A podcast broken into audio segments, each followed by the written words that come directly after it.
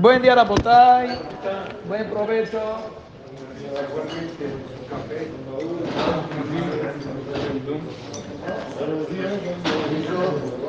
Dice la Torah, después de que habla de todo lo que hace falta para el Mishkan, la Torah hace una pausa de hablar del Mishkan y la Torah empieza hablando del Shabbat.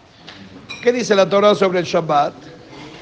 Veata daber el bene Israel emor, ach et Shabbatotai tishmoru. ¿Qué es aj? Hermano. Ah, no, eso es con het. Ah, Ah, es que no lo alcancé a ver. pero aj es con Hola Gaby, ¿cómo estás? Aj con Jav Sofit es normalmente dice la Gemara que ajin verrakin viene al elemaute. O sea, cuando la Torah dice aj o rak, viene a excluir algo. Entonces, ¿qué viene a excluir la Torah cuando te dice aj et shabbatotai tishmoru? Cuidan el Shabbat, aj. Pero hay momentos donde no se debe de cuidar el Shabbat. Vamos a ver. Kiot hi beniu benechem ledorotechem. La dad que ani Hashem. El Shabbat te tiene que dar la impresión de que Dios te ha santificado. Entonces, fíjense bien, aquí en Perashat Kitizá, Boreolán primero ordena sobre ser un santuario y luego pasa a hablar del tema del Shabbat. Y sin embargo, en la Perashá de la semana que entra, que es Vayakel, ahí Moshe, por sus pantalones, hace al revés.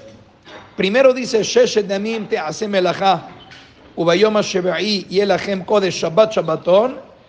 Primero empieza hablando del Shabbat y luego empieza a hablar del tema del Mishkan. Tomen una terumá, dónenla, den estos materiales y construyan el santuario. Entonces, ¿dónde, ¿dónde está esta diferencia? Que Hashem le da primero prioridad al, al Mishkan y luego habla del Shabbat. Y Moshe Rabbeinu cuando viene a hablar con el pueblo hace al revés. Primero ordena sobre el Shabbat y luego habla sobre el Mishkan. Dicen el Rab Yitzhak Mibardichov que cada quien se fija en la grandeza del otro. Quiere decir, cuando Hashem está hablando y le está dando órdenes a la Israel, Hashem pone como prioridad el Mishkan, porque el Mishkan de alguna manera es para nuestro beneficio, para que nosotros hagamos capará sobre el pecado del becerro. Entonces, para Hashem no hay cosa más importante por ahora que un Mishkan, para que nosotros podamos tener la capará. El Shabbat es el día donde nosotros recordamos la creación, donde declaramos que Dios es el rey del mundo, que Él es el que creó y supervisa, etc. Bueno, Hashem dice, bueno, eso puede esperar. El día que me van a dar a mí para reconocerme, para honrarme, eso ahorita. Primero que nada quiero su capará. Quiero que ustedes estén bien y puedan quedar limpios del pecado. Pero cuando Moshe vaya que la semana que entra, dice al revés, para nada. Para nosotros la prioridad es, Borea Olam, darte un espacio, reconocerte que tú eres el rey del mundo, Zéjele Maase Bereshit, Mitzrayim. Y luego vemos la capara nuestra del, del becerro de oro. Pero primero te vamos a dar a ti la prioridad. Entonces cada uno, Hashem por un lado y nosotros como pueblo por el otro, cada quien se cede el zehut de decir quién es aquí el principal, de quién vamos a hablar primero. Pero aquí la cuestión es la siguiente. Hay un concepto en la Kabbalah que se llama Ashan. Ashan es Rashetebot, de Olam, Shana, Nefesh. ¿Qué quiere decir? Hay tres santidades principales. Hay santidad en el tiempo, hay santidad en el espacio y hay santidad en el humano. ¿Cuál es el icono para nosotros de la santidad de un lugar? ¿Dónde encuentra la santidad en un lugar para el judaísmo? Muy bien. El Mishkan, Betamikdash, hoy por hoy Beta Knesset, Beta Midrash.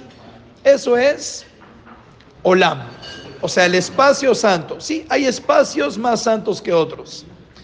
¿Dónde encuentras un tiempo que sea santo para nosotros en el judaísmo? Shabbat Kodesh. Son momentos importantes. Shabbatot, Yamim Tovim. Claro, hay días que tienen más santidad que otros. Ahora, vamos a hablar por, por lo pronto entre estos dos conceptos. Hay santidad en el espacio y santidad en el tiempo. Para nosotros, ¿qué es más santo? ¿El espacio o el tiempo? Oh, el tiempo. ¿Cuál es la prueba? Nosotros tenemos la santidad del Mishkan y la santidad del Shabbat. El Mishkan tiene santidad, imagínate, si es lo que logró hacer capará por el pecado del becerro, ¿qué santidad tiene? Increíble. Pero con todo y todo, que nosotros estamos obsesionados por construir un Mishkan, un santuario para Dios. ¿Acaso se puede profanar el Shabbat para que los albañiles le metan más velocidad y acaben el Mishkan más rápido? No, de ninguna manera. El tiempo está sobre la obra. El tiempo está sobre la obra. ¿Por qué? Porque el espacio, por ejemplo, el Mishkan, que es el Bet HaMikdash, que es la máxima santidad, hoy está. Hoy tenemos sucursales de eso, que es pero como tal no hay santidad del espacio. ¿Por qué? Porque una vez que ese espacio no está, se perdió la santidad. Ya no está el edificio. Pero la Kedushá del Shabbat, que es una Kedushá del tiempo, ¿está o no está? Está. Y estará por siempre. La santidad del tiempo nadie la puede quitar. Entonces, la Kedushá del Shabbat es aún más grande que la santidad del Mishkan, porque es más constante. Entonces, el Shabbat aparentemente es lo máximo, es inviolable, ni siquiera para construir un espacio santo. ¿Qué es más importante que el Shabbat? Bien la, la Torah dice, Aj et Shabbatotai tishmoru. ¿Qué es más importante que Kippur? No, decídanse. Entre Shabbat y Kippur tiene que haber uno más importante. El que digas, dime el que, el que quieras. Con- no, el día, dime la fecha que tú me quieras decir. David, con todo y todo viene a la Torah y te dice, hay una misma enorme de cuidar el Shabbat, claro, porque es de una santidad muy elevada, pero aj et. Hay una excepción a la regla que el Shabbat es mitzvah profanarlo. La vida. Cuando tienes que salvar a alguien, no hay, no hay excepciones. Nosotros obligamos a uno de Atzalá que venga manejando él la ambulancia para que venga a salvar a alguien, para mostrarle al mundo de que para nosotros no hay algo más importante que la santidad de un nefesh, de una persona. Y es lo que dice aquí la Torah. Que si hay una excepción a la regla, alguien está excluido de cuidar el Shabbat, que es aquel que tiene que ocuparse de alguien más, porque como dice la frase en la, en la, en la Gemara, Hilel Shabbat te conviene profanar un Shabbat, si tú eres un paramédico. Entonces, ¿qué dices? ¿Qué hago? ¿Manejo la ambulancia o no la manejo? ¿Lo llevo al hospital? ¿No lo llevo al hospital? ¿Le pongo, eh, lo opero o no lo opero? Todo eso tiene muchas implicaciones de profanar el Shabbat. ¿Qué decimos? Te conviene lejalel Shabbat ahat, te conviene profanar un Shabbat, que del Ishmor Shabbatot tarbe. Porque si tú salvas a esa persona, vas a ganar que él respete mucho Shabbatot. Entonces te conviene hacer ese business. Bueno, uno traspasaste, pero ¿qué ganaste? Ganaste una vida que va a servir a Shem muchos años más. Viene siendo socio de él. Pues sí, todas las mitzvot que haga. Entonces, si tú, eh, aj, si tú aplicas esa excepción y salvas a la persona, Shabbatotai Tishmoro, estás cuidando mucho Shabbatot, estás logrando que él cuide Shabbatot. Sale que si tenemos la Kedushá del espacio, que es la, la- la letra Ain de Olam, la Kedushá del tiempo que es Shin de Shana, de la palabra Ashan. Ya tenemos Ain del Olam, que es el espacio. Tenemos la Shin de Shana, que es el tiempo. La Nun de Nefesh, que es la persona. ¿Cuál es la Kedushá más elevada que hay sobre el espacio y sobre el tiempo? La santidad de uno. ¿Por qué la santidad de uno es más todavía que la santidad que representa el espacio y el tiempo? Tampoco, tampoco va a cuidar las otras dos. Barujatá y Abed Baruch. Amén. Porque el espacio y el tiempo se crearon para precisamente para la persona. Ay, ay, ay, qué buena está. Claro, porque si vamos a tomar como ejemplo el Beta Mikdash. Uf, qué edificio, el Aronacodes, todo lo que había ahí adentro.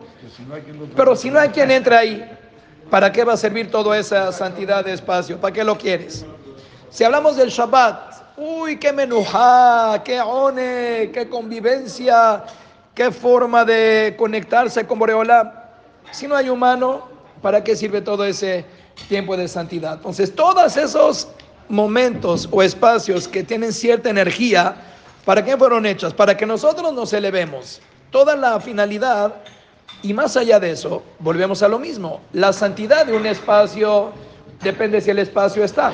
Una vez que se derrumbó ese espacio, no hay santidad en ese espacio.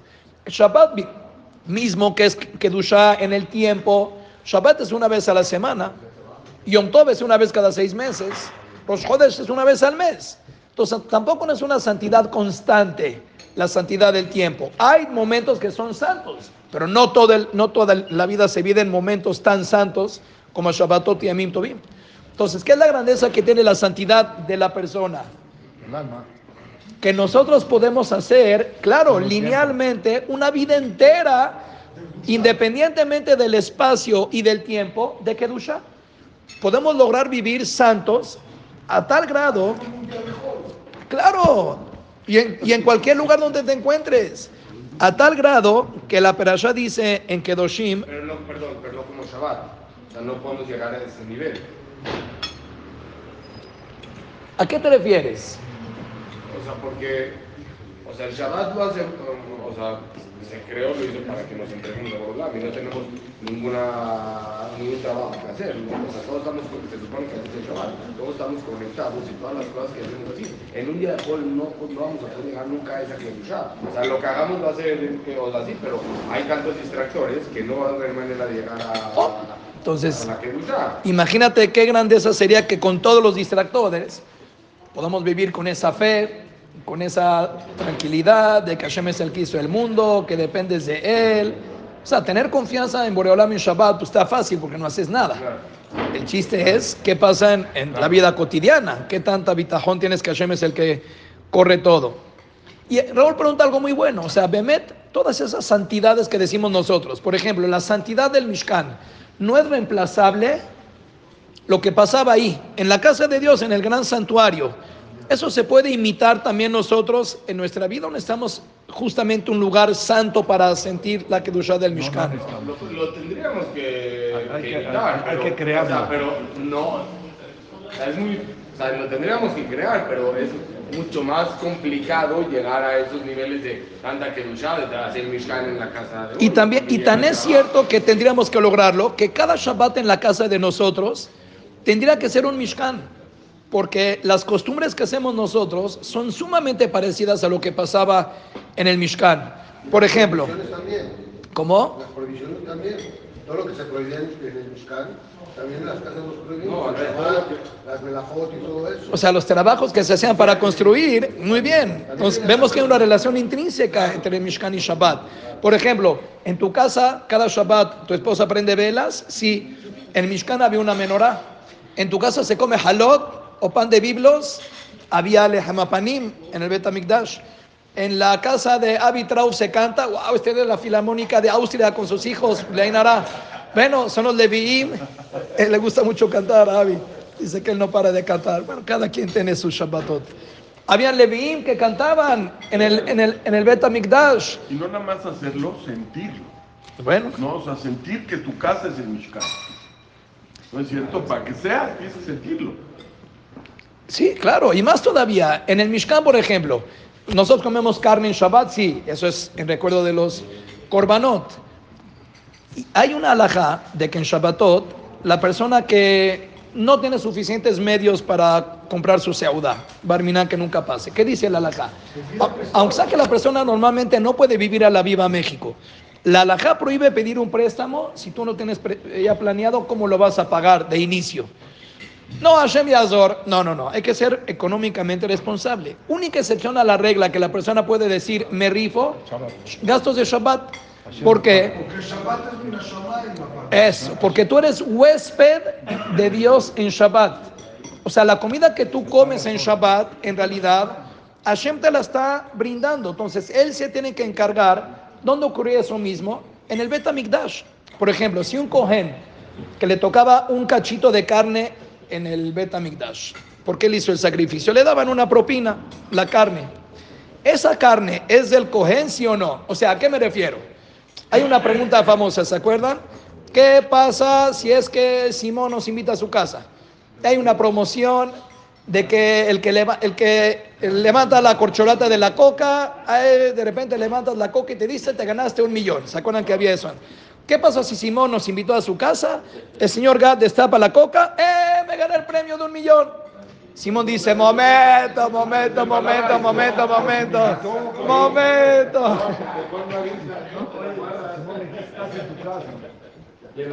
Discúlpeme que le diga, la coca es del Señor. Usted va a preguntar, ¿qué te pasa? Él me invitó. Te invitó a comer, pero tú no puedes agarrar la coca y decir, ¿sabes qué, Simón? De una vez, ya que sobraron cosas, voy a agarrar mi costal y meto aquí las sobrinas. No, no, no. Simón te invitó a que tengas placer de la ciudad que él preparó, pero la comida es de él y tú tienes derecho de comerla, pero la comida es de él. En el Bet HaMikdash es lo mismo. Ese pedacito de carne que el Cohen se ganaba, el Cohen no podía, por ejemplo, la Gemara dice, si el Cohen agarra ese pedacito de carne, iba con una mujer que se encontró en el shuk, que le gustó y le dice, ¿sabes qué? No tengo anillo. Arad Mekudesh Shedli con este pedacito de, con esta brocheta que me gané. No vale. No vale. ¿Por qué no? Le están dando algo que vale dinero, no es tuyo. ¿Cómo que no es mío? Me lo gané por haber hecho el Por eso sacrificio. preguntan, ¿lo compraste con tu dinero? Claro. Ese pedazo de carne no es tuya. Tú eres un huésped de Boreolam. Tienes derecho de comer de la mesa de Hashem, pero no es tuya. La mesa de Shabbat que comemos nosotros, de alguna manera, no es nuestra. Todo lo que gastamos en ella es de papi. Papi paga, no tú, no es tuyo. Pues está muy Eres un invitado. Está muy fuerte porque, digo, en cuestiones de, ¿cómo se llama?, de belleza, de agrandar la belleza, de agrandar el Shabbat, ¿qué te mandó Hashem este, este viernes, este Shabbat? Yo creo que ¿Todo de lo mejor o compraste ahí No, más pero- o menos? No, pero yo creo que es Está, acorde. está delicado, ¿no? pero yo, creo, yo creo que es acorde siempre a tus posibilidades. O sea, yo creo que No, si sí, una claro, persona está claro. acostumbrado, en general vive con, con 100 mil, pues puede hacer una deducción de 100 mil. Alguien que tiene con Claro. mil, No, no, no, yo no sé, pero por 1,000. ejemplo, el que de repente dices, ah, ya no compres, compra, ya sabes, o sea, hay que mandar, o sea, cuando puedas, Sí, no se vale codear. para Shabbat no. No. ¿Qué te mandó Hashem? Mira, de lo mejor. El, el papi paga, tal cual. ¿No? Es él. No es comida tuya. Igual que el Mishkan. Digo, estoy pensando ahorita que hay veces dice uno, ay, bueno, ya sí, ya sabes, no, lo mejor. Entonces, te,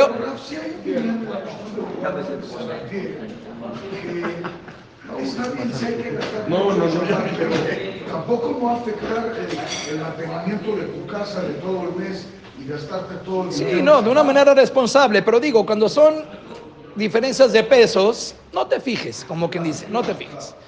Pero lo que quiero llegar es de que la persona puede lograr la santidad del gran Mishkan en su propia casa.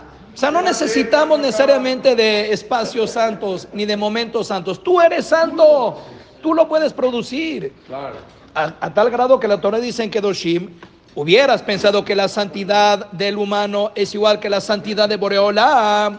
Dice la Torah, no. Kikadosh Ani, Dios es más santo que el humano. Ah, wow.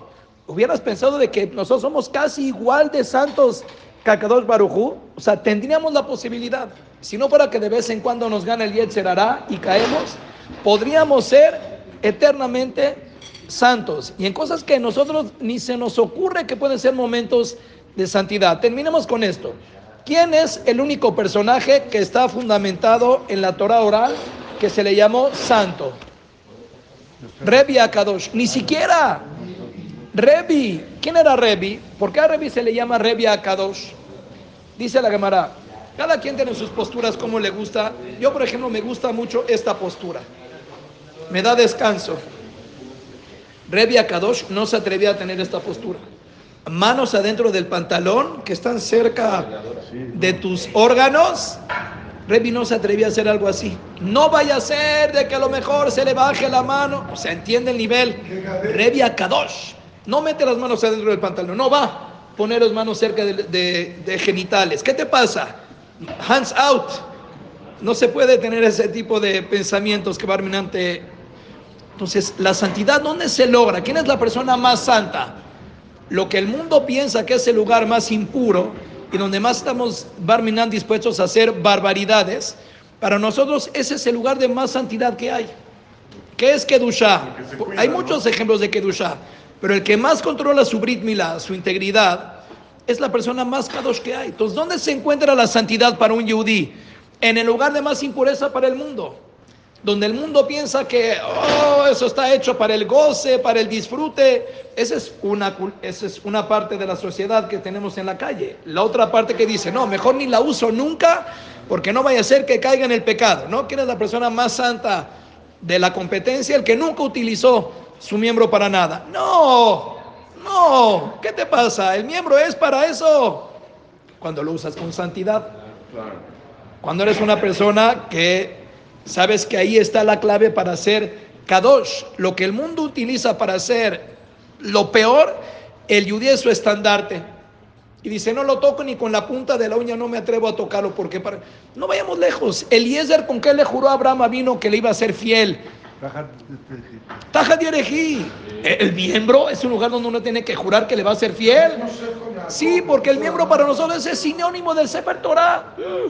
Bueno, la misma. Esto lo van a clausurar mañana. Mañana viene el escume. Para nosotros el Eber es un sinónimo de Sefer Torah. Sí, Eliezer no tiene Sefer Torah donde jurar. Entonces, ¿qué agarramos? El Eber de Abraham. Ferchi. La misma santidad que tiene de una persona que donde más cuida, donde está su santidad absoluta, es una kedusha que no tiene fin. Entonces, nosotros como humanos tenemos oportunidades de santificarnos en todo momento. No hay tiempos, no hay espacios. Hay la persona que tiene, no vayan lejos. En el Kodesh HaKodashim, que es el Mishkan, donde estaba el Arona Kodesh, que tiene estos palos que se llaman Badim. Los Badim, había un parojet que dividía entre el Kodesh HaKodashim y el Kodesh, que era un área menos santa. Los palos que tenía el Arona Kodesh sobresalían un poquito en ese parojet, de manera que ustedes con su imaginación, Baruch Hashem, son tan puros, nunca lo van a imaginar. Pero imaginemos, tienes dos palos que están eh, pegándole a una cortina, ¿correcto? Que ligeramente esos dos palos sobresalen es- de esa cortina y se ve como que una, algo que sobresale. No lo digan ustedes porque son tan kedoshim, pero la Gemara dice, ¿por qué queremos que haya dos palos que están sobresaliendo más allá de la cortina? Eso como que se ve. Como dos pezones de pechos. Mm, ¿En el Mishkan? ¿Que estamos todos locos? ¿Qué necesidad de poner ese tipo de cosas en el santuario? Porque para nosotros no hay un lugar de más santidad que ese tipo de cosas, cuando la persona lo sabe llevar como debe de ser. ¿Qué tiene de malo? El mundo nos ha hecho ver que es algo de morbo, algo terrible, algo que, pues sí, con las barbaridades, de verdad puse la tele dos minutos con mi hija solamente para ver un, partido, los anuncios solamente. Hágale, apague, ¿qué puedo hacer? Solamente para ver los anuncios, porque todo es símbolo de, de destrampe, de morbo, de impureza. Nosotros para nada. Ahí está la kedusha. Ahí está. En ese tipo de cosas es donde uno muestra qué tan bien armado está. Que podamos ser nosotros la fuente y el origen de toda esa santidad que podamos aplicarle en todo momento, en todo lugar. Amén.